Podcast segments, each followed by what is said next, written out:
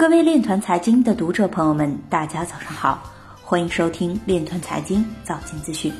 今天是二零一九年十二月二十日，星期五，农历亥年十一月二十五。首先，让我们聚焦今日财经。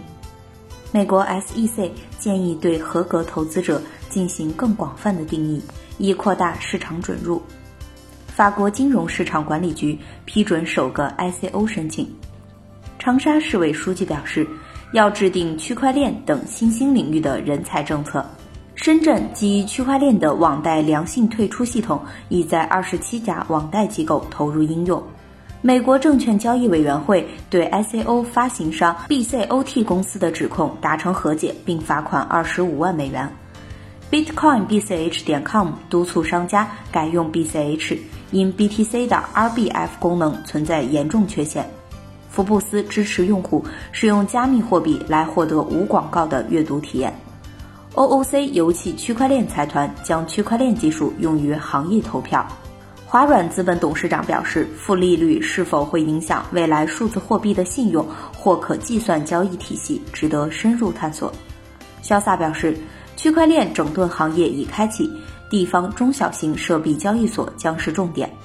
今日财经就到这里，下面我们来聊一聊关于区块链的那些事儿。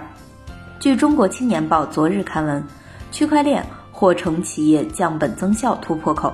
文章表示，区块链技术在物联网和物流领域大有可为。区块链不仅可以降低物流成本，追溯物品的生产和运送过程，还能提高供应链管理的效率。因此，对于希望降本增效的汽车企业来说，物流领域是区块链一个很有前景的应用方向。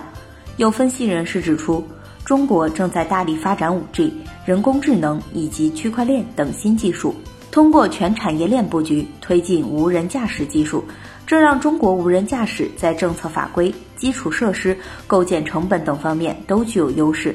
大出行产业不是孤岛。